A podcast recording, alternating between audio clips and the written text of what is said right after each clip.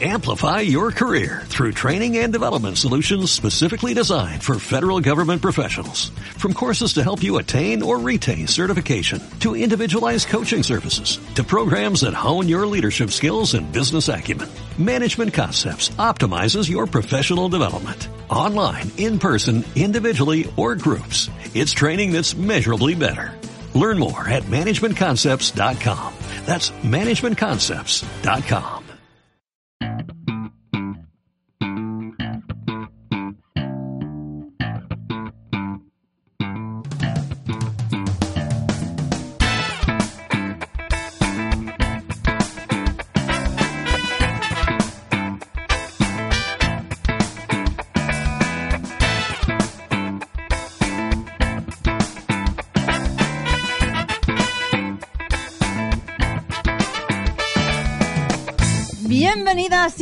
bienvenidos a un programa más de Cultura Fan. Yo soy Diana P. Y parece que haya pasado un milenio y esto está quedando muy raro, quien me está viendo aquí en directo, pero bueno, ya estamos aquí, hemos vuelto y hemos salido de la Greta Kaiju, mi habitual lugar de grabación, para venirnos a, eh, a Viñetas Comics, al centro de Madrid. Y estamos rodeados de una gente maravillosa y de unas invitadas estupendas que nos van a hablar de protesto, videojuegos desde una perspectiva de género.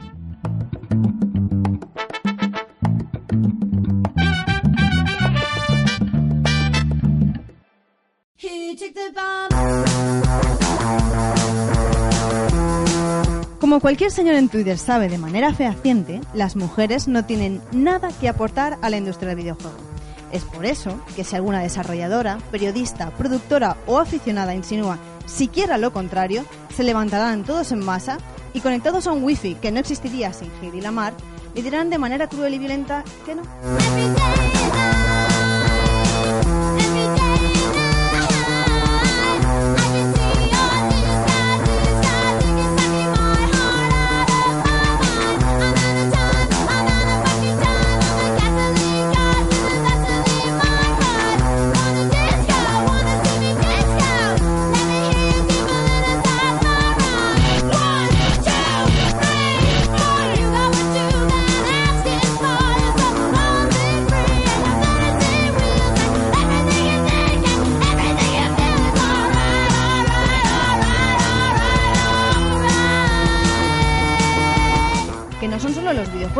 Que las mujeres no han aportado nada en toda la historia. No han ido a las grandes guerras, no han sido inventoras, ni exploradoras, ni pioneras.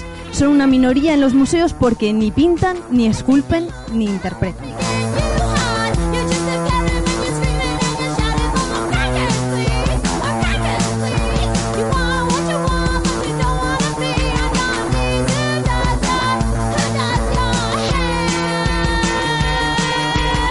No hay buenos personajes femeninos porque las mujeres no escriben, ni dirigen, ni producen.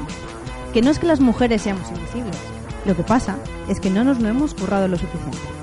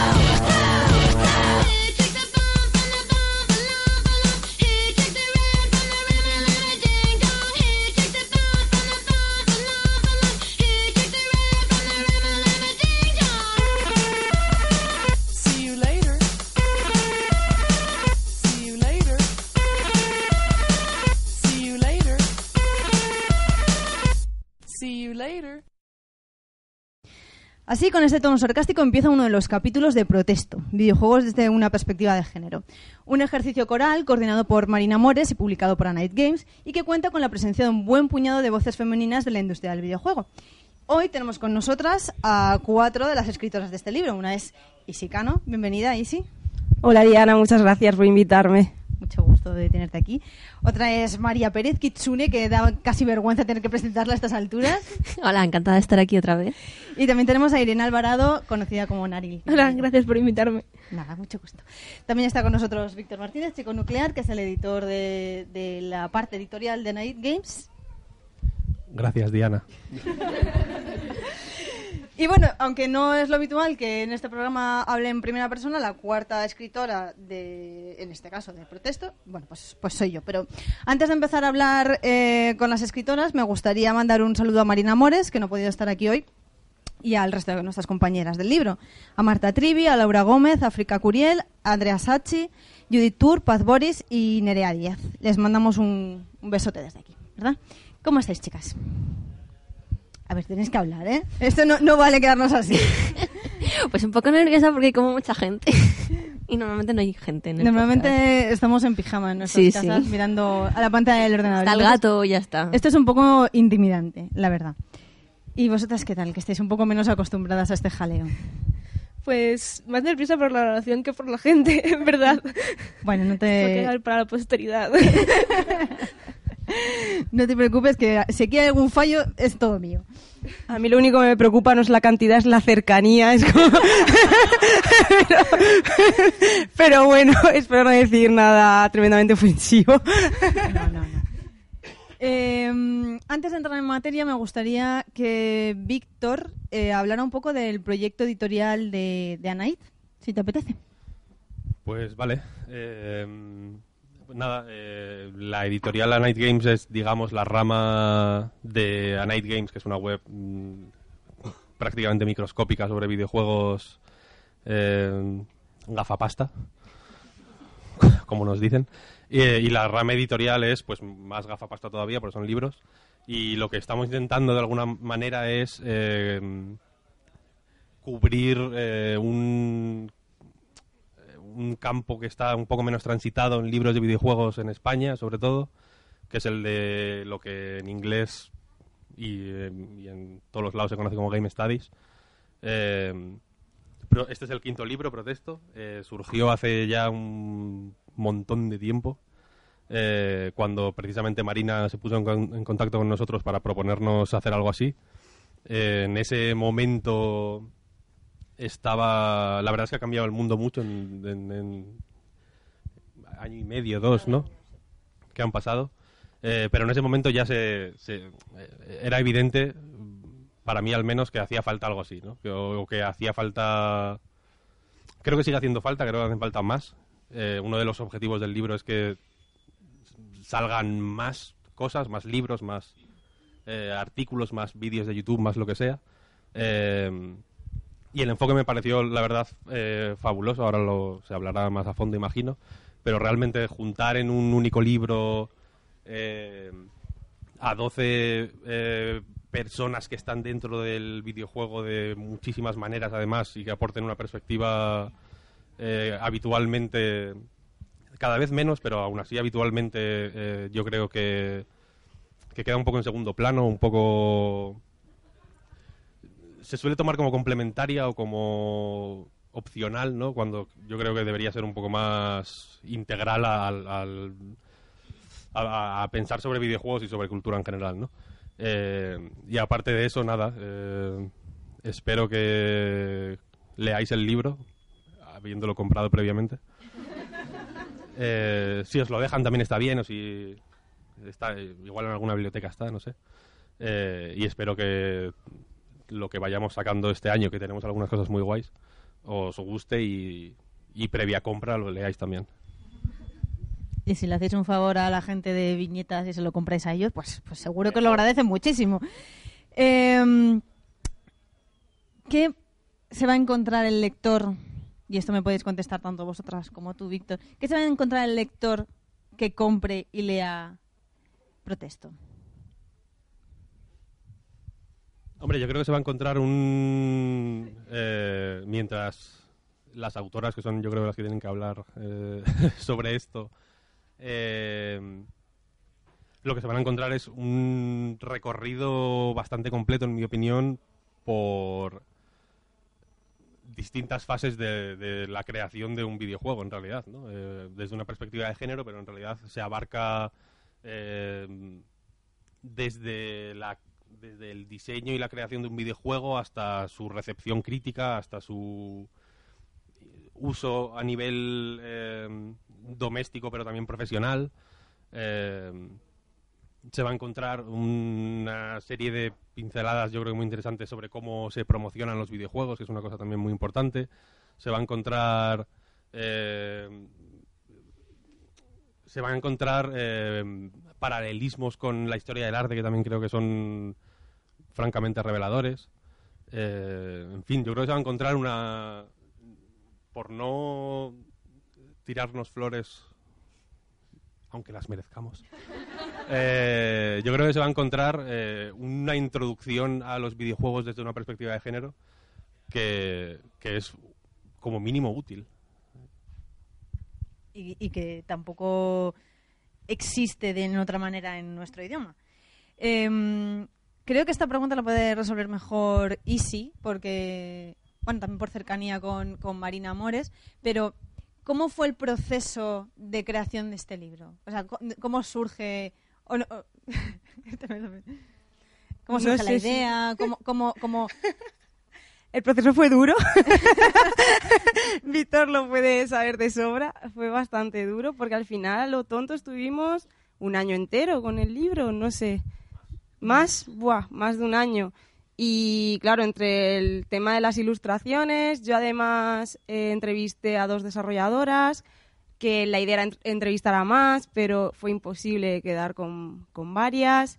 Entonces, eh, el proceso fue bastante duro, el tema también de las correcciones. Al final, claro, yo no nunca había estado tan involucrada en, en un libro, en la creación de un libro. Entonces, claro, yo imagino que esto dentro de cabeza era lo normal, sobre todo cuando hay tantas autoras colaborando en el mismo, ¿no? Entonces hay que hacer eh, revisiones muy concienzudas, sobre todo el capítulo de Nerea, que, era, que es un capítulo muy personal, es muy íntimo, su experiencia en los eSports, y ella más de una vez cuenta Marina que Nerea decía que no ni una coma quería que le cambiaran sin que se le avisara de antemano, porque claro, le había costado muchísimo escribir esto.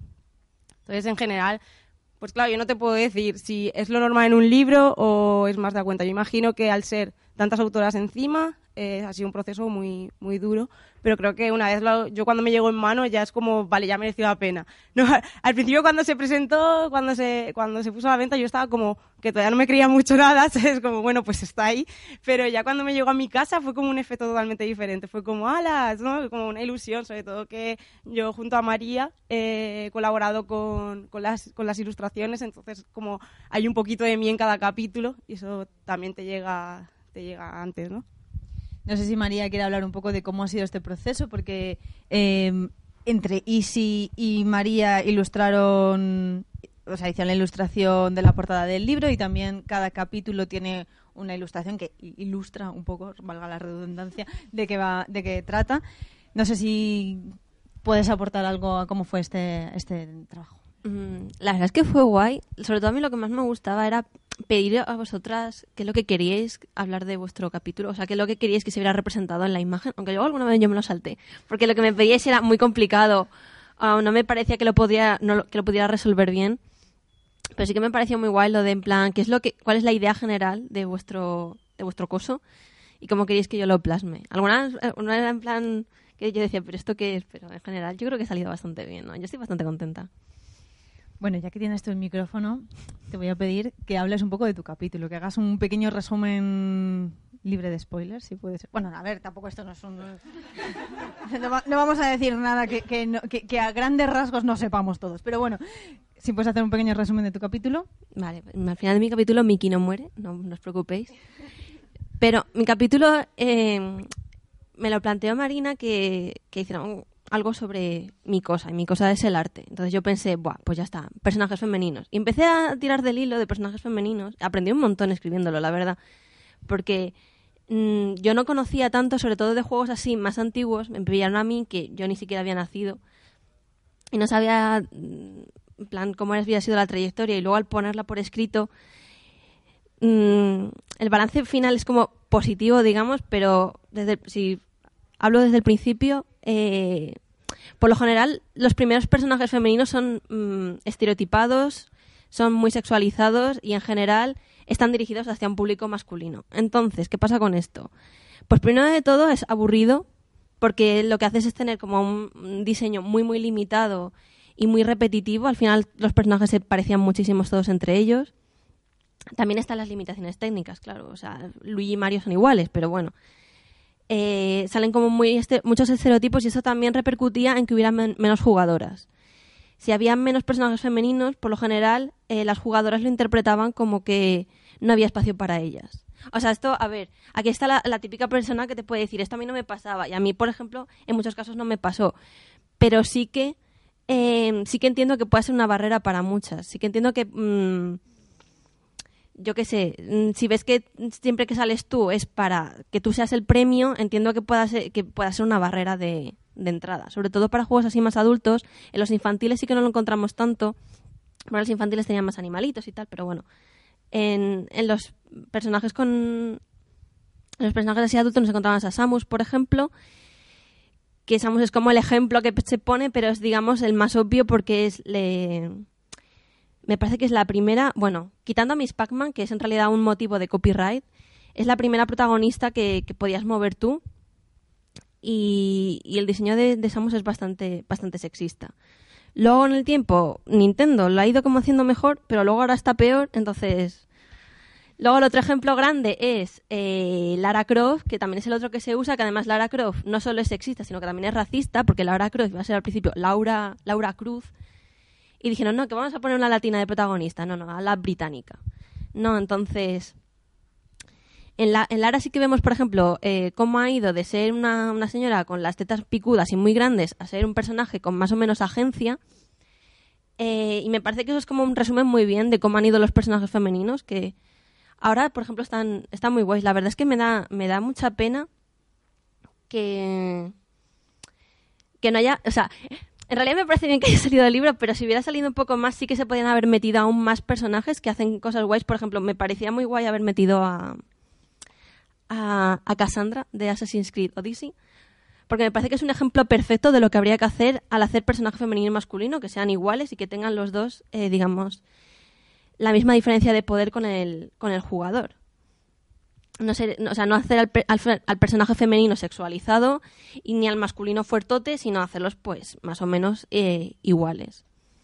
Y más o menos este sería un resumen del, del capítulo. En la presentación que hicimos, la otra presentación que hicimos en Madrid, en La Sombra, eh, comentabas una anécdota bastante, yo creo que esclarecedora sobre el tema. Y es que tú comentabas que cuando tú eras pequeña, la primera vez que jugaste a Pokémon, tú no podías elegir si eras chico o chica. Y una cuest- y creo que es bastante mm, relevante el hecho de que cuando tú estás jugando como no, no, obviamente Pokémon no es un juego en primera persona, pero si que eres tú el, el avatar, si que eres Sí, tú el, sí. el muñeco y tenías que jugar siempre como... Sí, además, Pokémon justo me encanta porque Pokémon ha pasado de ser solo un chico a que en vez de preguntarte si eres chico o chica, te preguntas ¿cuál, es de- cuál eres de la foto? Lo cual está súper guay porque si eres no binario, pues encajas también dentro de, de la definición que te propone el juego, ¿no? No eres, es un chico o una chica, sino, bueno, ¿qué avatar te gusta más? Y me parece que es como una, una situación totalmente ideal. Bueno, pues si te parece, Isi, vamos a hablar un poco... Isi pone cara de miedo cada vez que le pasan el micrófono. No me lo espero, es como que... Vamos a hacer pues eh, un poco el mismo ejercicio que hemos hecho con María. Vamos a hablar un poco de, de tu, capítulo, a tu capítulo, que es súper interesante. Yo cuando me lo leí dije, wow, aquí hay muchas cosas que no solo no, no estamos acostumbrados a, a leer de forma habitual, sino que no estamos a- eh, acostumbrados a leerlos relacionados con los videojuegos. Sí, bueno, eh, para quien no me conozca, yo estoy haciendo un doctorado de investigación y creación en arte contemporáneo. Entonces, eh, mi tesis doctoral consiste en básicamente la- las referencias a las vanguardias artísticas del siglo XX que hay en los videojuegos. Entonces, yo estuve mucho tiempo dándole vuel- vueltas a, a los colectivos al final, ese tipo de colectivos artísticos que se ven en las vanguardias, pues normalmente son todo hombres, habitualmente. Si ve alguna mujer, suele ser la mujer de, o alguna, lo que se considera una musa para ellos, una modelo que utilizan todos. Entonces yo estaba como que tenía muchas ganas de escribir sobre este tema porque al final eh, la mujer en las vanguardias era una intrusa y en los videojuegos se considera lo mismo. Entonces cuando Marina me ofreció escribir un capítulo en el libro lo tuve súper claro. Digo, yo tengo esta investigación aquí pendiente y tengo que darle una salida. Entonces, el primer, el primer apartado del capítulo justamente habla de, del antiarte, de cómo el arte vanguardia eh, surgió como una contestación a la academia, a todas las restricciones y a todo lo cuadriculado de la academia, mientras que a la vez caían en clichés machistas ¿no? y misóginos. Y hablo de Mina Loy, que es una artista que estuvo en, el- en la vanguardia futurista. Eh, prometo que en mi capítulo hay muchas notas al pie, ¿vale? Eh, y entonces eh, sufrió machismo en su colectivo y cuando salió de- del futurismo hizo lo que se conoce como el manifiesto feminista, el primer manifiesto feminista de- en arte. Entonces tengo ese apartado, luego hay un apartado que es quizá para mí el que más me ha costado escribir, el más duro y el que más miedo me da, que se llama El coño como jefe final, en el que hablo de cómo la desnudez femenina eh, ha estado como tapada en el arte o censurada en cierta manera. Si cuando había que enseñar un pene no había problema de hacer un frontal, pero en cambio cuando hay una mujer femenina se, había un elegante cruce de piernas o un velo, ¿no? tapando esa zona. Y encima en los videojuegos se, le ha, se ha tratado fatal eh, todo esto. Normalmente nos encontramos como ejemplos como Silent Hill o Catherine, en los que hay directamente eh, monstruos que, que son labios vaginales. Entonces, hablo un poco de, de cómo se ha usado, por un lado, eh, como motivo de censura en el arte y como, como herramienta misógena por parte de hombres, y como la mujer siempre se ha visto como musa y no creadora. Y luego hablo de cómo las artistas usaban todo esto para reivindicar su posición. Entonces eso me lleva a mi último apartado, que justamente, por cierto, hay una parte del apartado anterior que me meto muchísimo con Braid y es siempre divertido meterse en un juego que adora a todo el mundo, así que espero que lo disfrutéis. Y en el último apartado, eh, justamente hablo con, pues hablé con Nina Freeman, tuve la oportunidad de hablar con ella, que es lo más bonito del libro, ha sido que pude hablar con Natalie Bookchin y con Nina Freeman, casi lloro, sobre todo cuando tuve que entrevistar a Natalie Bookchin porque yo la estudié en la carrera. Y entonces, claro, yo estaba muerta de miedo, menos mal que me dijo por escrito, tiene que, si llega a ser llamada, yo creo que no hubiera podido hacerlo. Eh, y las entrevistas además están online en la editorial, por si alguien tiene curiosidad. Y Natalie Witchin tiene una obra eh, preciosa, a la vez muy horrible, que es justamente, se llama La intrusa. Y tú vas jugando a varios minijuegos y conforme vas ganando los juegos, te va contando el relato de Borges que se llama La intrusa, en la que dos hombres se pelean por, una mujer y la solución es matar a la mujer. Entonces lo que intentaba eh, contar Natalie con esto es cómo se sentía ella cuando empezó a hacer cosas de, en nuevas tecnologías, en desarrollo de videojuegos. Y el último apartado va justamente de eso, como Ana Antrophy, Natalie Bookchin, Nina Freeman y un largo etcétera de desarrolladoras utilizan videojuegos para eh, contar cosas que les han ocurrido o como elemento reivindicativo para hablar de, del machismo. Eh, en todos los capítulos a veces es muy difícil no entroncar o no encontrar como puntos de nexo porque al final todas estamos hablando de un tema en común que es el género y al final la bibliografía en muchos casos es muy similar. Pero tú comentas una cosa que me llamó mucha atención y pones como un, o sea, como un ejemplo de paralelismo. El caso de la, de la pintora Clara Peters que es una artista barroca que hacía bode- bodegón bodegones. Y Donna Bailey. Ba- Bailey, Bailey, ¿vale? Bailey. La creadora de Centípede, que son ambas artistas que tuvieron que asumir eh, ciertos preceptos negativos del- de, de su momento, por decirlo así, porque bueno, las, las eh, artistas en su momento, como tú no podías ser artista porque tú, estu- porque tú estudiaras en una academia, sino que tenías que irte a vivir con el maestro artesano, con el maestro artista, y eso las mujeres no lo podían hacer, bueno, pues ella sufrió todos los preceptos negativos de eh, su decisión, igual que la eh, creadora de Centípede, sufrió el hecho de trabajar como pionera en un estudio de videojuegos. Haces una comparación más o menos así y me parece como que eso acaba luego reflejado en el capítulo de, Nari, de Irene. Eh, bueno, me parece muy interesante esa comparación, en realidad. Sí, justamente la primera parte del capítulo eh, intentó como meter desarrolladoras, porque hablo, por ejemplo, de que en el, en el surrealismo muchas artistas trabajaron bajo seudónimo, que también ha sido el caso de bastantes desarrolladoras japonesas. Y, luego, por otra parte, pues hay un vídeo muy bonito, hablando de Donna Bailey, hay un vídeo muy bonito. Si lo buscáis en YouTube y su nombre es el primero que sale, en que justamente cuenta esta experiencia. Y es una mujer que ella mm, tuvo que como acostumbrarse a trabajar entre hombres, pero a la vez es muy consciente del machismo que hay en la industria, ¿no? No es como otras desarrolladoras retro que siempre me repatea un poco leer, leer entrevistas de que admiten o dicen que, que no hay machismo en la industria porque ellas no lo han vivido. Y en cambio Donna es todo contrario. Mira, yo no lo he vivido, pero sé que existe esto. Y es un vídeo muy bonito, además aparece con su perro, es súper importante eso. Eh, y no sé, recomiendo que lo veáis, es súper cortito además, y así os acercáis un poco a esta, a esta mujer, que es genial. Otro tema que entronca también con el de Naril, y te prometo que ya paso a ti, eh, es que gracias a mm, un poco la democratización del software, el software libre y que las herramientas sean cada vez más fáciles, hace que ciertos colectivos reivindicativos puedan crear videojuegos más diversos, inclusivos o experimentales. Eso me pareció también muy.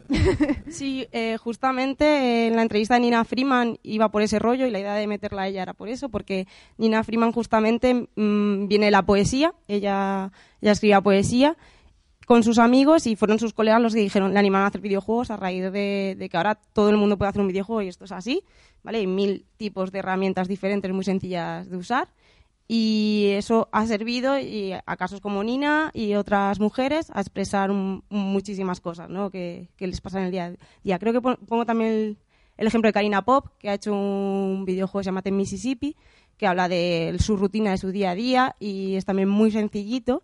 Entonces yo creo que intento que mi apartado final, con hablando de desarrolladoras, es motivar a otras mujeres a desarrollar su, su videojuego. ¿no? No, no tiene por qué ser algo competitivo, no tiene por qué ser algo no muy elaborado, simplemente contar algo que os apetezca contar.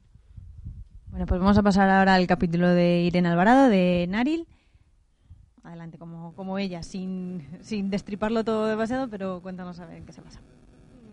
Vale, yo por este, o este capítulo eh, tuve que hacer una investigación bastante profunda, leer o sea, muchos textos de cuando se creó el, so- o sea, lo que se creó lo que es el software, la programación, eh, ya que al fin y al cabo es que lleva la programación existiendo 50 años, 60, así que está todo perfectamente documentado y descubrí cosas que no sabía. Entonces, la verdad es que aprendí mucho porque existe como primero como un nivel de conciencia de no la programación es y ha sido siempre de hombres no luego está ese segundo nivel de conciencia de conocer a a la que creó el primer programa eh, Lady me quedé en blanco. Em, eso, Ada Lovelace. sí, o sea, que es como que se la conoce y es muy famosa, o se conoce otras figuras eh, como la creadora de Cobol, eh, pero, o sea, se consideran eso, es- excepciones, como que estuvieron ahí, fueron figuras que sí, que fueron privilegiadas o que las mujeres deberíamos como querer alcanzar ser ellas, eh, como Marie Curie, cosas así, la típica discusión que te encuentras de es que si realmente hubieses querido hubieses podido en esa época. Pero luego de repente te encuentras de que la creación de la programación no fue en plan simplemente Ada Lovelace. Ada Lovelace o sea, eh, creó un escrito de antes de que existiesen lo que son las máquinas actuales. Eh, las que crearon, por así decirlo, el primer convenio, el primer, la primera eh, conceptualización de lo que sería la programación fueron seis mujeres que eh, programaron el ENIAC, que es como la primera máquina actual que se programa más o menos como ahora, ya que aunque está hecha de otros materiales, era el mismo concepto. Y eh, eh, esa carrera, o sea, la carrera de software era estaba hecha precisamente por mujeres, o sea, era una tarea femenina, porque en ese momento eh, estaban en guerra y se animó a que las mujeres se apuntasen a hacer trabajos y la programación se creó siendo básicamente de mujer. Y cuando se acabó la guerra, eh, no pudieron echarlas porque no existían hombres que tuviesen esos conocimientos y esas capacidades. Y por muchos eh, intentaron echarlas de todas las maneras, pero eh, llega el poder que al final que la cultura a veces es más poderosa que incluso a ciertos medios de ese tipo que cuando el Apple II, eh, o sea, el ordenador Apple II se, popularizó y se de repente estuvo en todas las casas de América eh, y se vendió como un juguete para niños, fue cuando de repente bajaron de, eh, dejaron de haber mujeres que estuviesen interesadas en la carrera de ingeniería del software. De repente, ¿sabes? Y esto es como que algo que nadie te ha contado, nadie te ha dicho, y vemos tratados como el memo que sacó eh, de Google eh, James Amor. Es como, no, las mujeres no tienen interés por biología. Y es como, pero tú te has- leído la historia de esto, o sea, las mujeres crearon tu carrera. ¿Quién te crees que eres? Y hablo primero de eso, es la primera parte del capítulo, hablo de la historia y de lo que necesitamos esos referentes quizá para saber que no es que las mujeres le falten algo de dentro, sino que nos han expulsado de esta nuestra nuestra profesión. Y luego hablo de todas esas barreras culturales que hacen que las mujeres acaben eh, no estudiando o si lo estudian acaben yéndose de la propia o sea, de la propia industria de programación y de videojuegos. Eh, como he comentado antes, hay algunos capítulos que como que se encuentran en algún punto y el tuyo y el mío se encuentran en, en esta estadística que existe en el que de repente en los años 80 eh, descendió bruscamente la participación, o sea, la presencia de las mujeres en las carreras de, computación o de informática. Hay una cosa que dices, lo que decías al principio sobre que las mujeres, como las pioneras en computación o las, eh, pioneras en software, fueron mujeres con el privilegio de estudiar o, o- o como si estuvieran como tocadas por una especie de don mágico que las hiciera increíbles eh, portentos que las dotara con una inteligencia especial o algo así. Entonces tú dices en tu capítulo algo muy interesante que es que las mujeres tenemos derecho a poder ser mediocres porque se nos exige ser brillantes en todo lo que hacemos. Y obviamente una mujer es un ser humano y todo el mundo tiene derecho a, fallar. Sí, precisamente eh, en el capítulo también toco que eh, se ha creado la ficticia idea de que para ser programador o para eh, saber programar tienes que ser un típico un tipo específico de persona, tienes que tener una mente hecha de una manera, tienes que ser bueno en ciertas cosas, eh, encajar con esa identidad de geek, friki, lo que sea, y no simplemente una habilidad que cualquiera que la estudie puede aprender. Y entonces eh, a las mujeres les aparta eso, en plan, como no encajo en ese genio eh, vocacional de tal, nunca voy a poder ser programadora cuando eh, simplemente es una habilidad que pueden desarrollar más y que precisamente tienen derecho a ser una trabajadora más. eh, existen un montón de puestos de programa- de programación. No, no es que solo cuatro personas en el mundo sean las elegidas y que tengan que, que puedan hacer programación o crear programas, sino que existen montones montones de puestos abiertos para gente para programar y que hay una gran necesidad de gente mediocre en el medio de que tire de él. O sea, es la fuerza de trabajo de la gente mediocre la que al final consigue avanzar o crear eh, el software en sí. También hablas en tu capítulo de cómo las mujeres intentan como mimetizarse en su entorno de trabajo o masculinizándose o, feminizándose en exceso. Sí, o sea, eh, precisamente el- al verse el campo de la programación como... No es que se vea, es que lo es. Es un campo de un montón de hombres que solo hablan entre sí, tienen conexiones entre sí. Entonces, para entrar en ese pequeño eh, club, tienes que intentar ser uno de ellos o eh, ponerte como la damisela en apuros que ellos deben ayudar. Eh, te puedes poner una falda corta, poner la voz aguda y es como, ay, perdona, ¿me ayudas con esto? Y así ellos, con su paternalismo, es como, sí, sí, quita, que yo te ayudo. Y así puedes quizá conseguir que, que te traten bien, pero a su vez también puedes hacer lo contrario, vestirte como ellos, hablar como ellos eh, y actuar exactamente como ellos, reírles las gracias, aunque en el fondo sepas que es terrible, o sea, porque yo creo que tiene que haber una gráfica de bromas racistas, homófobas, transfobas, etcétera, eh, a mayor número de hombres en una sala, mayor número de bromas de ese tipo. Entonces, al final, para que no te no convertirte en el extraño, al final tienes que tragar y convertirte en uno de ellos e incluso bromear de esa, de esa, de esa forma, pero que a la vez es muy cansado, porque es como, es que esto no, no soy yo, esto no cuadra con mis valores, no cuadra, no cuadra con mi personalidad y me estoy destrozando en, este, en esta empresa o en este grupo de desarrollo cuando debería valorar mi salud mental. Exacto, y tanto hacer una cosa como la otra, es decir, eh, feminizarse en exceso o hacerse la tonta o la mm, poco inteligente, como masculinizarse e intentar entrar en el club y ser uno de ellos, son dos actitudes eh, bastante negativas. Sí, o sea, quizá- o sea, es porque al final eh, te conviertes en un estereotipo, o sea, dejas de ser una persona, dejas de ser un individuo, te conviertes en un estereotipo, eh, el típico de la santa y la puta, ¿no? Eh, o eres eso, o eres la inocencia pura, la luz, o eres tan mala como ellos. Y es, es una gran deshumanización a una misma eh, deshacerte de tu persona y plantar a ese estereotipo dentro de ti. O sea, Bueno, eh, ahora tenía pensado hablar sobre mi tema, pero es un poco raro. Bueno. Eh,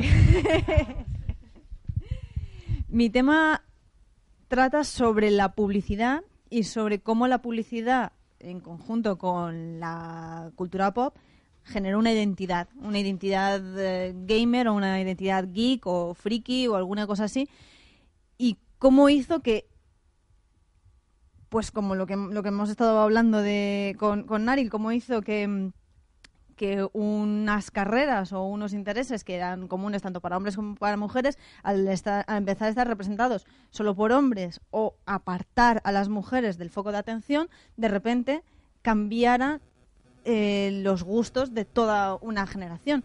Y cambiar los gustos de una generación y cambiar los, hábitos de consumo de una generación lastra muchísimo el cambio a la siguiente generación. ¿Por qué pensamos que a las chicas no nos gustan los videojuegos o los cómics o la informática? Porque durante los años 80 y 90, l- cuando tú veías un anuncio sobre... mm, no sé cuántos anuncios de cómics habían en la tele antes, la verdad es que no me acuerdo de ninguno, pero cuando veías un anuncio de... mm, de ordenadores o, o de videojuegos, quienes aparecían jugándolo solían ser chicos o, o hombres adultos.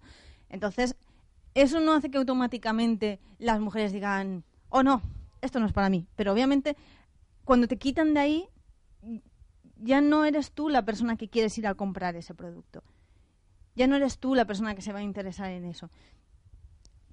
Entonces, al borrarnos de esa imaginería, al borrarnos de, de- de la publicidad, hizo que las mujeres dejaran de interesarse. También luego hablo más, mm, em, más adelante en el capítulo, hablo de un poco el momento en el que se intentó que las niñas y las mujeres, o sea, se intentó volver a homogeneizar el, público y que todo el mundo fuera capaz de disfrutar de los videojuegos, que fue cuando eh, Nintendo sacó la Nintendo DS Lite, que aquí en España se publicitó con Amparo Baró. Amparo Baró, que hace ya un par de años que murió, tenía casi 70 años cuando salió en ese anuncio. Eso fue una cosa tremenda en este país, tremenda. No solo porque no estábamos acostumbradas a ver niñas o mujeres en la- eh, anunciando, o sea, eh, anunciando videojuegos, sino que no estábamos acostumbrados a ver a una eh, señora prácticamente, pues no anciana, porque ahora mismo decirlo a una persona de 65 años o 68 años que es anciana es un poco... Quiero decir, no nos hemos ni jubilado todavía. pero, pero como que está pues mayor, una señora mayor, eh, anunciando juegos de, Nintendo, que, es una mayor de, de los videojuegos. Y bueno, pues parece como una conclusión un poco común, que prácticamente todas sacamos en nuestros capítulos, pero la verdad es que se está como, como empezando a ir por el buen camino. Ya es verdad que los, que los anuncios de videojuegos en la tele, porque entendamos que ahora mismo quien está interesado en un videojuego no, no lo compra por, un, por una publicidad que ve, que ve en la tele, porque prácticamente la gente que no está no ve mucho la tele ya. Pero antes la única forma de saber qué videojuegos había en venta era o la tele o si estabas ya un poco instruido en videojuegos, las revistas. Entonces, pero ahora mismo cada vez hay menos protagonistas en la publicidad de videojuegos. Ahora el, el protagonista es el videojuego, ya no hay, pues por ejemplo, yo me acuerdo cuando salió en la publicidad del WoW. ¿Vosotros acordáis quién era el Me estáis diciendo que sí. ¿Quién era quién era el protagonista de la publicidad del WoW en España? Willy Toledo. Willy Toledo diciendo, "Soy un paladín." Eso era tan ridículo, tan ridículo, pero es que además era muy ridículo porque además en Estados Unidos quien era el protagonista era Chuck Norris, que es que ¿Me estás comparando? Hombre, nuestro, nuestro Chuck Norris es Willy Toledo.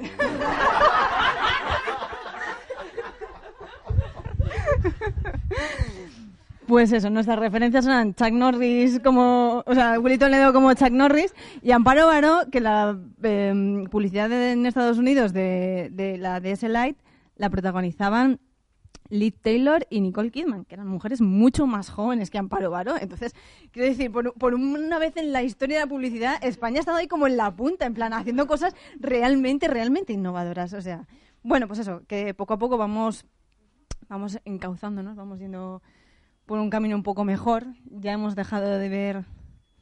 Hemos dejado de ver famosos en los videojuegos, eh, en la, la publicidad. Pero eso es mentira, ¿verdad? eso es mentira, porque.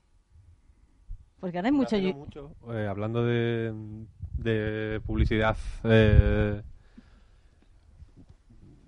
cuestionable, no hubo una, en la Super Bowl, no hubo hace un par de años o tres eh, un juego para móviles, no sé exactamente cuál era, típico mm, juego para móviles así raro que salía una supermodelo, como en como con un bikini así como en alas.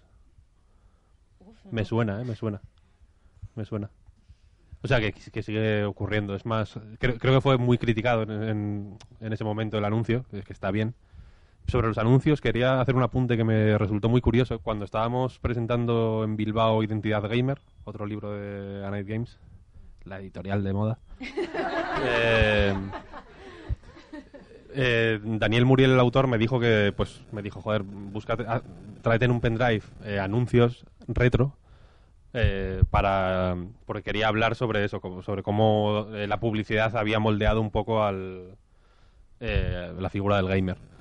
Y, y claro, hay muchos anuncios de la época de los mm, 8 y 16 bits, pero también anteriores, eh, incluso de recreativas, ¿no? Como con hay una hay un anuncio, no recuerdo de qué máquina era. Hay dos de dos recreativas que me parecían grotescos porque uno es eh, como de, de ambientación eh, paramilitar, guerrillera, y sale como una tía en bikini con una metralleta, en bikini militar. Como, no vayas así a la guerra, hija, porque porque te vas a arañar. Y había otro que era de un juego de lucha, no sé si del Mortal Kombat o algo así, que salía un tío eh, que se le suponía musculado, entiendo yo que la persona que hizo, hizo el anuncio quería como poner un tío musculado, ¿no? Pero es un tío como fofo, como como con parecía más como un disfraz de estos infla- inflables de como unas gafas así como muy radicales como y como no jugando tampoco, como haciéndole así a la pantalla, en plan guay. Y entre muchos anuncios horribles que encontré, eh, algunos recientes, en el libro En Protesto sale uno eh, de Vita, que es sorprendentemente reciente y sorprendentemente vasto, la verdad. Yo no sé quién aprobó ese anuncio. Eh, encon- Es de una agencia de publicidad bastante importante de ¿Sí? francesa. Sí, sí, sí. ¿Cómo no? Eh, encontré uno de, no sé si era mm, de Atari o de, o de Commodore, no, no recuerdo exactamente, que parecía, que parecía casi eh, lo típico que hacen ahora de coger anuncios antiguos y darles como la vuelta, ¿no? De poner, yo qué sé, pues un tío con... eh, precisamente el de Vita, hay una versión como modificada que es un tío con dos paquetes, con un paquete con, por adelante y otro por atrás. ¿De verdad? Sí. No, no llegué yo a ver. Pues era un- uno muy antiguo que salía una niña en su como en su cuarto jugando a la a no sé qué juego con, con un perro y, y como con una escafandra como si como haciendo ahí un roleplay extremo y lo presentaban como como, como un juego para niñas y no era un juego femenino, no era el yo sé, New Style Boutique, que sí que lo presentan para niñas, era como un juego de, de exploración espacial. Eh, y, y, me pare- y es un anuncio de, lo- de los, de los 70, ¿no? Sí, de hecho, en el, en el capítulo también comento que los primeros anuncios que se pudieron ver en Estados Unidos sobre mm, videojuegos están eh, eh, protagonizados por tanto como por niñas como por niños. De hecho, hay uno que a mí me llamó mucho la atención porque es una niña diciéndole a Pelé, o sea, Pelé pierde la partida y le dice, tienes que practicar más, ¿eh? Que a mí me pareció muy tróspido. Pelé, Pelé. Que Pelé, no sé si sabéis quién es, pero era un jugador de fútbol hace muchos años. Bueno, pues eso. Y me parece como. O sea, ahora mismo sería un poco raro dejar a un señor mayor con una niña jugar. mientras no sea cura. Eh, la cosa es que el... No, pero que esos anuncios, ese tipo de anuncios, vistos hoy, a mí me resultan chocantes. Es como... eh, es- son, son como marcianos. Es como... Esto, estos no son los anuncios... Entre todos esos anuncios eh, horribles de... eh, Es que hay muchos muy jodidos, vaya. Hay uno que, se, que pone... que me parece insensible hasta para la época, vaya. Que salen como un padre y su hijo jugando al Virtua Fighter o algo así y pone violencia doméstica como con letras de sangre. Es como, pero, pero bueno, eh, quiero decir, en los 90 este tema ya era, ya era chungo, vaya, no sé qué. Entre todos esos anuncios, eh, como que se pueden encontrar momentos de claridad eh, localizados y resultan. O sea, es un contraste extremo. Creo que, creo que ese contraste extremo demuestra de alguna manera el- que la tendencia general, desde luego, era otra, ¿no? Bueno, es que hubo como. Ya, ya digo que el, el comienzo de la publicidad de videojuegos era como más social, era una cuestión más social, más familiar, etcétera. Y luego hizo un volantazo al solo niños, solo adolescentes, solo eh, juegos bélicos o juegos de acción. Y bueno, eso cambió totalmente el hábito de consumo, ya cambió totalmente el público. Antes has comentado el libro de mm, Identidad Gamer, que, bueno, en un programa de, de- de cultura fan, iba a decir un programa de protesto, en un programa de cultura fan eh, entrevistamos a Daniel Muriel. La verdad es que los recomiendo leerlos a la vez, o sea, a la vez. Uno primero, luego el otro. Uno al lado del otro, eh, en el orden que uno quiera, pero la verdad es que se complementan bastante, el de Identidad Gamer y el de Protesto. Así que son dos buenas lecturas para leerlas bastante seguidas. Em, no sé si queréis añadir alguna cosa más, chicas. Mm, bueno, si queréis ver vídeos en plan de anuncios con famosos así, hace poco hay uno de Joaquín Reyes disfrazado de Kratos. que, bueno, tiene un poco de tela. y respecto a lo de identidad gamer, y también hablo un poco de eso en mi capítulo, de que aunque el número de mujeres eh, que juegan ha aumentado, no ha aumentado el número de mujeres que estudian programación. O sea, y es un problema precisamente de esa identidad, de como las mujeres por mucho que jueguen no se identifican como eh, los videojuegos de verdad, entre comillas, y la creación de los videojuegos o el código, pues aún así siguen sin estudiar o siguen sin querer eh, ser programadoras. De hecho, mm, esta misma semana, sí, esta misma semana ha salido el, el libro blanco del videojuego de Dev. Y bueno, los, los datos son como para echarse a llorar. O sea, si ya en general son como para echarse a llorar, la presencia de las mujeres en, en el desarrollo es como... No sé, tú, tú estuviste en la presentación. No sé si puedes... Es medio punto menor que el año pasado. Creo que el año pasado era 17% y este año es 16,5%. Me creo recordar. O igual el año pasado era 16 y este año es 16,5, no me acuerdo. Pero bueno, ha habido, ha habido una variación de 0,5. Eh, sí, bueno, por nuestra parte, como est- estamos desde Fendeps colaborando con, todo el libro blanco y todo eso, eh, nos sorprendió, hicimos una búsqueda de la palabra mujer en el libro blanco y fue un error. Eh, creo que aparece el tema, aparece la palabra como tres veces en un párrafo y ya nos habla muy poco de representación No, son femenina. dos, dos líneas, creo. ¿no? Sí, no hay apenas además datos. Entonces eso da un poco la imagen de, de cómo está la cosa. ¿No os da un poco la sensación de que al final todo el tema de género o todo el tema de la representación de la mujer se está quedando como en un nicho en el que solo nos escuchamos entre nosotras y no nos escucha. Quiero decir, esto es una reflexión un poco triste que se me acaba de ocurrir, pero es como, como que no. Quien debería eh, escuchar este discurso no, se está, no lo está escuchando y al final nos estamos solo escuchando entre nosotras. Sí, la verdad es que hace poco salió como la discusión otra vez de mujeres de verdad que juegan versus mujeres que lo harán porque yo que sé, fingen o les gusta chupar mandos. Y es como, yo creo que esto se haya resuelto hace cinco años. Y, pero, o sea, ver muchachas que aún existen y que tengan esas ideas eh, me hace pensar que, a lo mejor nuestra voz solo está llegando a nosotras, a nuestros círculos y que nosotras vemos una mejoría porque nuestros círculos están claramente mejorando, pero no alcanzamos a la gente que está fuera. Es un poco deprimente, pero De hecho, em, tú antes comentabas que, el anuncio de Evita es eh, insultantemente reciente y es de hace como unos 5 o 6 años, una cosa así. Parece increíble, pero al menos mi sensación es como que hemos mejorado algo, hemos mejorado un poco. No es tan raro que en 2011 o 2012 salieran anuncios tan terriblemente sexistas, pero es como muy relevante porque ahora mismo, o sea, hace cinco años Protesto no podría haber salido, al menos en España, porque no había, a mí me da la sensación de que se ha generado un discurso crítico de todo este tipo de problemática, también a raíz del Gamergate y de ciertas eh, cuestiones bastante terribles que han sucedido en los últimos años, que han despertado también un, un discurso crítico. ¿Vosotras qué pensáis? ¿Estamos mejorando? ¿Estamos yendo para atrás? Eh, bueno, yo que, quería matizar lo que ha dicho Naril. Un- sí que es verdad que sigue habiendo como no discusiones que damos por superadas o debates que damos por superados, como el tema de la sexualización y la fantasía de poder, que es como ya pues a mí en el último de tres mismo me vinieron gente diciéndome otra vez lo de Marcus Fenix, que está sexualizado y cosas así. Dije, no puede ser, hemos vuelto hace cinco años, espérate, era como, no puede ser que estemos todavía aquí. Pero sí que también quiero dar mi punto de vista un poco optimista.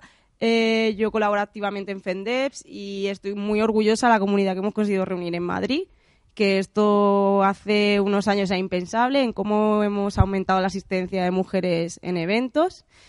Y por un lado tenemos esto, que es que el problema es que lo malo suena siempre más. Es decir, a lo mejor un idiota dice una barbaridad y, y es lo que más suena. Y nos quedamos con, con ese comentario en vez de mirar alrededor. Que es normal, nos pasa a todos, porque al final es lo que ofende, es lo que duele, es lo que dices. Y para esto estoy haciendo todo esto, ¿no? Para que la gente se quede solo con, con un par de cosas. Pero si salimos un poco de redes sociales, salimos de diferentes ámbitos, yo soy profesora de desarrollo en un colegio y digamos que es que el problema del feminismo en videojuegos es el mismo problema que tienen los videojuegos siempre. Pues sigue habiendo el tabú, el cliché de que los videojuegos conviertan a los niños en asesinos, ¿no? Sigue habiendo lo de la violencia. Es una cosa que tú sales de redes y es que aún no está superada, ¿no? Yo cuando hice mi máster eh, de mi clase nadie había tocado un videojuego. Decir, Y, les, y yo mis compañeros de trabajo les cuento las barbaridades y los insultos que me llegan eh, a redes y no lo entienden directamente. Entonces, yo creo que animo a la gente a salir un poco de la burbuja de, como decían ahí, de nuestro entorno conocido y ver realmente hasta qué punto está habiendo una influencia, ¿no? Sobre todo esto. Yo la verdad es que no sé, no sé qué decir. Es que por un lado se avanza, pero es que por otro lado también se va retrocediendo. No me parece que sea una cosa que se pueda ver lineal, sino que siempre va a haber de todo, ¿no? O sea, a mí me gustaría que fuera todo mejor, lógicamente. Pero sí que creo yo que, en plan, lo que habéis dicho, que hace cinco años esto no hubiera salido. Quizás porque no había una comunidad así de mujeres contactada tan fuerte como la que hay ahora. O sea, porque dices, estamos en nuestro círculo, pero ese círculo ha salido de alguna parte y creo que eso ya sí que cuenta como mejora de alguna manera. Sí, y bueno, la conclusión en tu capítulo también es positiva, quiero decir, es un poco como en el mío. Obviamente tú, no es que hayamos mejorado drásticamente, pero parece como que el camino que se está siguiendo, pues Sí, de hecho, en mi capítulo me da mucha pena también que no haya pasado porque habría molado mucho hablar del beso famoso de Eli en el E3, porque eso me parece que es, mm, vamos, mm, eso es que no se ha hecho nunca, entonces eso me parece que es un avance bastante grande. Claro, yo de hecho cierro mi capítulo poniendo como un, o sea, poniendo como un ejemplo de cosa positiva un anuncio de Call of Duty. Que yo qué sé. yo qué sé. Nunca en la vida yo me hubiese dicho que me, hubiese, me, iba, me iba a encontrar en esa tesitura. Pero bueno, sí, pues un, un anuncio de Call of Duty como una cosa a remarcar. Bueno, vamos a pasar a la ronda de preguntas. Como estamos tan apretados y tenemos cables y todo por medio, vamos a hacer una cosa. Quien tenga una pregunta, levante la mano, le damos el turno, la dice gritando y yo la, digo al micrófono. No, no, pues así que no vuelva. A ver, manos.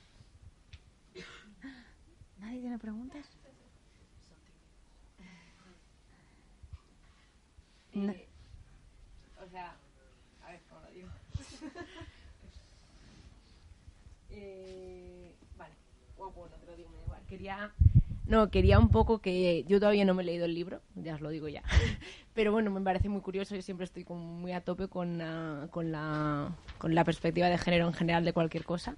Sí que quiero, o bueno, que me gustaría que en el futuro la gente que estáis ahí todo el día haciendo cosas súper guays, echo mucho de menos y aquí también tendrá que decir algo el editor, pero me gustaría que también se diera mogollón de voz, que no sé si lo notáis, que muchas veces parece que solo podemos hablar, hablar de perspectiva de género. No, no critico el libro, no quiero que lo veáis así para nada, pero a veces lo que me da pena es eso, que parece que cada vez que vamos a hablar de algo, cada vez que tenemos que decir algo, tiene que ser perspectiva perspectiva de género, perdón, no estoy acostumbrada a hablar delante de tanta gente.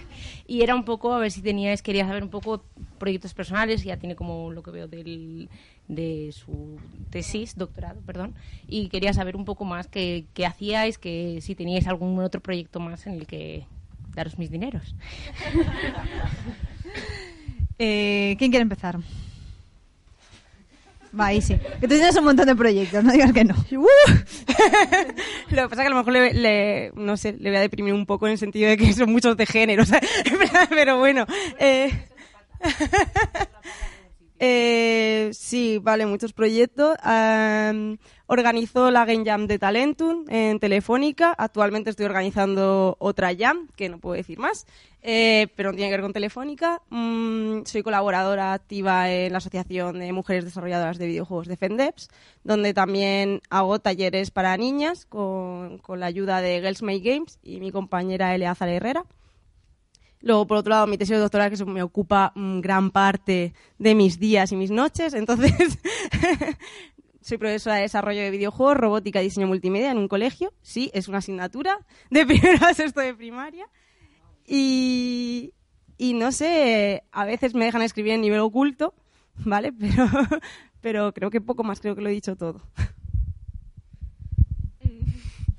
Bueno, yo hoy vengo un poco que me siento un poco infiltrada porque bueno, llevo un año haciendo videojuegos en un grupo y tal, pero debido a cómo está la industria he tenido que irme a otra industria y a programar en eh, tecnología de la información, o sea, sí que es un poco derrota personal, pero o sea, el resto de mi tiempo libre pues lo dedico a crear videojuegos por mi cuenta con amigos y también a participar en FENDEVS, a hacer talleres y también, bueno, hace mucho quiero, pero escribo artículos para eh, Terebi o a veces en el blog de FENDEVS y muchos de ellos no tienen ninguna visión de género, o sea...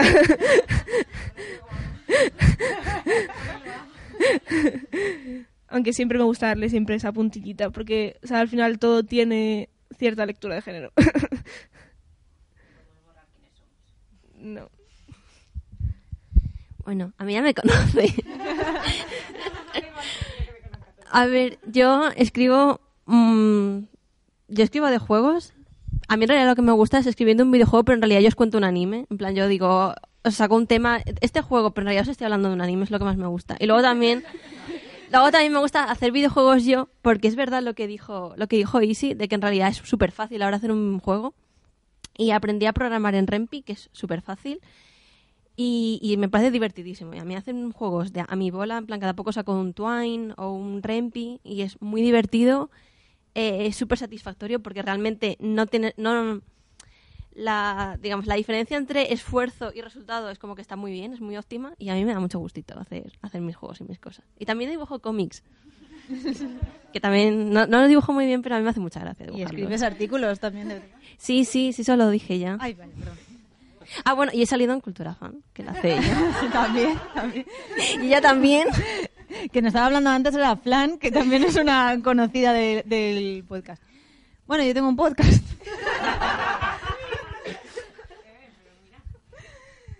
Y mm, como me gustó mucho, pues bueno, una cosa que no he dicho es que yo antes de que Marina me dijera que si me apetecía hablar de publicidad, yo no tenía ni puñetera idea de publicidad.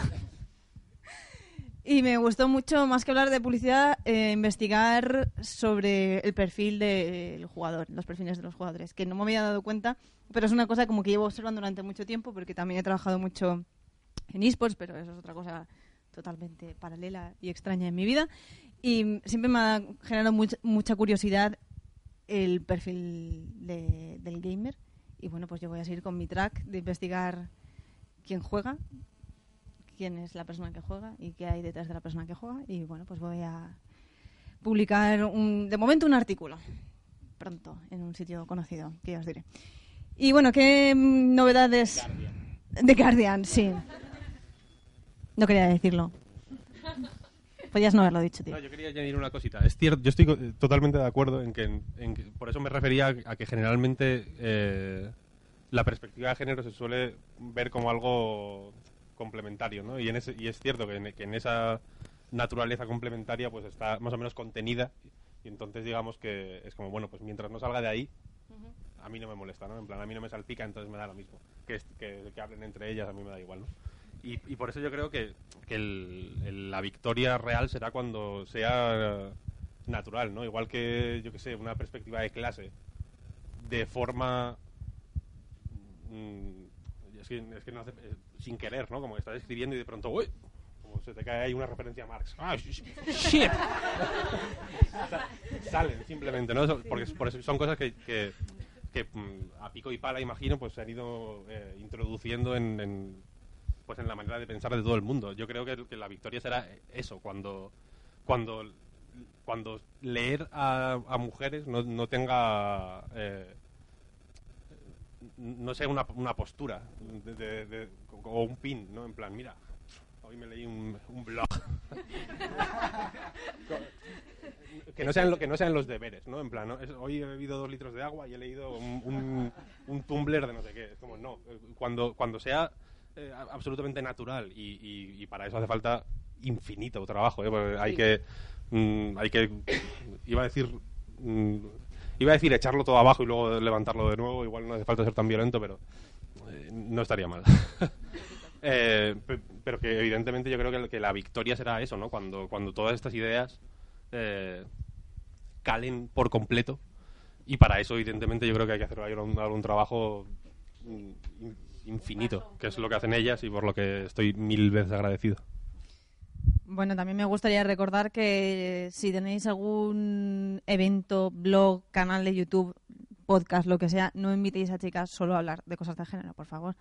O sea, mirad un poco de qué más pueden hablar o saben hablar o cuáles son sus eh, ambiciones, intereses, profesiones y que hablen también de otra cosa, que, es que parece que solo tenemos un track y no, podemos hablar de cualquier cosa. No sé si han surgido nuevas preguntas, no sé. Dime, y lo traslado. En primer lugar, gracias a las autoras por, por escribir una cosa así. Y a vosotros os quiero preguntar qué sensaciones os llevasteis eh, tras la presentación del libro. La primera, el éxito que tuvo, la cantidad de libros que firmasteis y si creéis que el mensaje caló o se rompió por el camino por algunas preguntas que se hicieron. Y para el editor, eh, si te has llevado algún tipo de sorpresa, buena, mala o desagradable con, con las ventas o te lo quieres reservar. Bueno, nos preguntan cómo, cómo fue la presentación del libro, cómo estamos llamando el éxito. eh, y cómo estamos llevando las críticas. Eh, empezamos por, por nuestras eh, escritoras. En la, en la primera presentación estábamos un montón de, de nosotras, prácticamente todas las chicas que vivimos en Madrid. Y- y así que nada, estaba- o sea, cualquiera de vosotras puede decir qué, opina. Yo en general estoy muy contenta porque sí que es cierto que siempre te... A ver, es tema de género, vamos a ver. Solo con mencionarlo ya te han salido tres haters más, ¿no? Entonces, mm, sabes que te va a caer mierda. Pero para mí ha sido lo menos escuchado, quizá, porque mm, no sé, yo estaba deseando ver a aquellos que se compran el libro para quemarlo y grabarse. No sé, era como, tenía mucha ganas de esa gente me diera su dinero. Entonces era como, estaba deseando ver cosas así. Tampoco he visto cosas tan radicales. Entonces estoy bastante contenta y sobre todo porque a mí me cuesta mucho escribir. Es, mm, yo soy, yo sé dibujar y me gusta mucho ilustrar y me cuesta muchísimo escribir y lo voy a pasar regular con la tesis por eso. Entonces, eh, cuando ver que mi capítulo está gustando tanto, dices, vale, pues está mereciendo, mereciendo la pena, ¿no? En plan, esto está sirviendo de algo y mucha gente que, que, que ha estudiado historia del arte, pues me ha escrito por privado y, y me ha comentado, ¿no? Que, buah, que nunca había reflexionado sobre eso. Entonces yo me voy a quedar con lo bueno, como siempre. voy a omitir lo de las preguntas en la anterior presentación, eso le toca a otra comentarlo. A Naril, que estaba allí presente. Sí.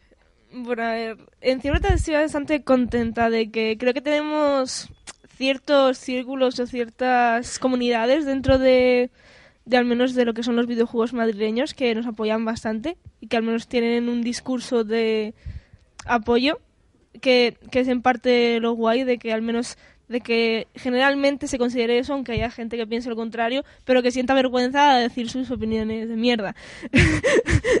o sea, es parte del proceso. Y, lo y las preguntas, o sea, es verdad que hubo alguna pregunta un poco extraña. lo de lo de que qué pensamos de la representación LGTB en los videojuegos. mi, mi momento favorito fue cuando Diana dijo, pues muy bien. Nos, nos presen- nos- nos preguntaron que qué pensábamos sobre la representación LGTB en los videojuegos y yo dije, pues muy bien. Porque claramente, o sea, nos parece bien, o sea, no sé qué, qué se puede opinar de eso, o sea, Hay poca, exacto, Hay hay, poca. poca. ya está. porque no son todos los personajes LGTB, es mi único problema. bueno, bueno. En Overwatch sí todos son. Pero a veces, de, de vez en cuando, los autores meten algún personaje hetero así un poco forzado, que tú dices, ¿dónde va? Te- Tenemos que cortar eso ya, ¿eh? Sí, sí. Y luego lo de que si queríamos, en plan, hacer una versión más feliz del, del libro. Eso fue... Eso es real, ¿eh? eso es real. Sí, ¿eh? sí, sí. Nos, nos dijeron que, que había quedado todo como un poco funesto, un poco enfadado y sí, que nos había quedado todo un tono un poco enfadado y que por qué no hacemos una cosa pues un poco más animada, ¿no? Que parecía que estábamos enfadadas o algo. Yo qué sé. Sí, sí, que como ser mujeres nos hacían más felices jugando videojuegos o algo así. pues bueno, o sea, quizá es un parte un poco, o sea, eso de que a mí tampoco me mola estar aquí hablando de género, o sea, quizá ligado con la pregunta de antes, a mí no me mola tener que hablar de género, o sea, pero aquí estamos. No sé, María, ¿tú quieres incluir algo más? Nada, eso que lo que han dicho mis compañeras que está bien. Es que claro, la movida de... A ver, es que siempre pones a mujeres a hablar de género, pero es que a mí muchos mu- mu- muchos juegos me los fastidian el tema del género. En plan, hay y yo sé que yo no disfruto de cosas de las que un hombre sí que disfrutaría, o que disfrutaría con menos reparos que yo. A mí hay cosas que es que me la fastidia directamente, en plan, pero esto es una mierda, ¿sabes? O eh, que me he puesto mal, o muchos juegos, o muchas cosas no, no las no las veo, no las leo, no las juego porque digo, es que va a ser misógino y lo voy a pasar mal. Entonces, me parece muy muy complicado lo de solo traer mujeres para hablar de género, me parece que es lo peor. Pero es que es una cosa que no me puedo quitar. Es que lo voy a tener siempre esa perspectiva. Y es algo que me define cómo soy y define cómo se comporta el mundo conmigo. Yo a lo mejor voy a comprar a, a un, a un juego y me dicen que es para tu novio. No, es para mí.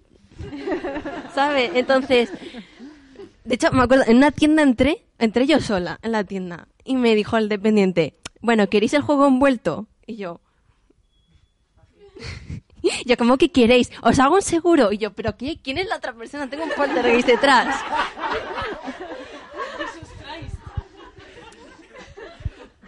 Así es. Entonces, o sea, Tengo un stand de yo No, es que. eh, es que estoy segura de que el dependiente me estaba, me estaba hablando a mí, pero estaba pensando en un hipotético novio marido o whatever, ¿sabes? Y creo que, que, que es muy difícil quitarse, es muy difícil separar. A mí me cuesta un montonazo separar, porque es que muchas veces eso, estás jugando, estoy jugando al Kingdom Hearts y es como, ay, pero ¿por qué Kairi así? ¿Por qué? ¿Sabes? Y es que es así todo el rato y no sé. Me parece muy, muy complicado. O sea, es que es una mierda realmente, porque es como que te, te meten en una jaula, pero es que es como, ay, es que tampoco puedo salir de aquí, porque que esto me está afectando a mí la vida, me la está arruinando. Y me parece que es importante también sacar esto de dentro, ¿sabes? Exacto. Bueno, Víctor, ¿cómo estás lidiando con, con el éxito, la fortuna que te está trayendo Está siendo Protesto? horrible. Está siendo horrible. Gente me para por la calle. No, no, no. Eh, en nombre de la transparencia, la verdad es que a nivel de ventas ha ido más o menos como esperábamos. No ha sido como, no ha habido ni un pico gigantesco ni, ni ha sido como, "Ah, nadie lo compra. Ha estado guay. Y la, así que dentro de esa normalidad, eh, lo que sí que me ha sorprendido, como decía Isi, es que no ha habido nadie quemando el libro ni cosas así, ¿no? Como estas reacciones mm, realmente eh, furibundas, precisamente, que, que, que nos esperábamos en general, ¿eh? Porque hablando con Marina muchas veces era como, joder, hay que tener mucho cuidado, hay que mm, medir al milímetro cada, cada palabra de las notas de prensa porque lo van a mirar todo con lupa, tal, no sé, no sé cuál. Y, y en realidad la acogida ha sido bastante buena, ¿no? Ha habido mm,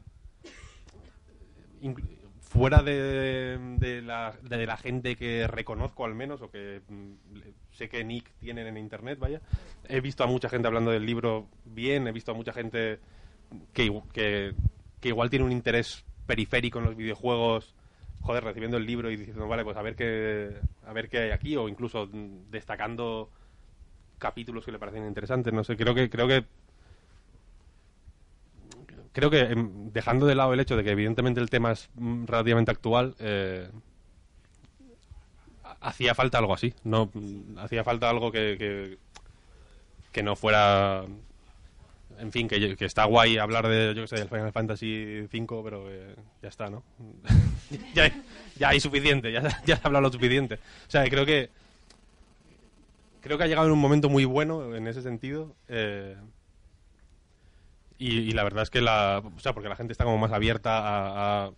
a- realmente a. Ya, ya no solo a, leer cosas eh, con perspectiva de género, sino en realidad a, a- leer un poco cosas que no son las que generalmente leen, ¿no? Porque. O sea, eso es algo que me pasaba a mí hasta hace no mucho, en realidad, que, que, creo que es relativamente fácil caer en la trampa de querer eh, algo parecido, ¿no? Como en YouTube, ¿no? Que te recomienda cosas parecidas. Cuando lo guay de leer, en mi opinión, es precisamente leer cosas que te abran más los ojos, ¿no? Y, que te abran lo- las posibilidades de, de otros parecidos. Entonces, no sé. Yo la verdad es que he aprendido mucho con el libro y si ellas también han aprendido, pues la verdad es que es chapo. ¿Alguien tiene alguna pregunta más? Bueno, pues muchísimas gracias, chicas. Ha sido un placer estar aquí con vosotras, que presentéis eh, Protesto en Cultura Fan. Y nada, nos auguro un mundo de, de éxito y de, vamos, vamos, de, de bañarnos en billetazos gracias a este libro, vamos. y pues, pues eso, muchísimas gracias, chicas. Y nos vemos a la próxima. Gracias. Gracias Thank you.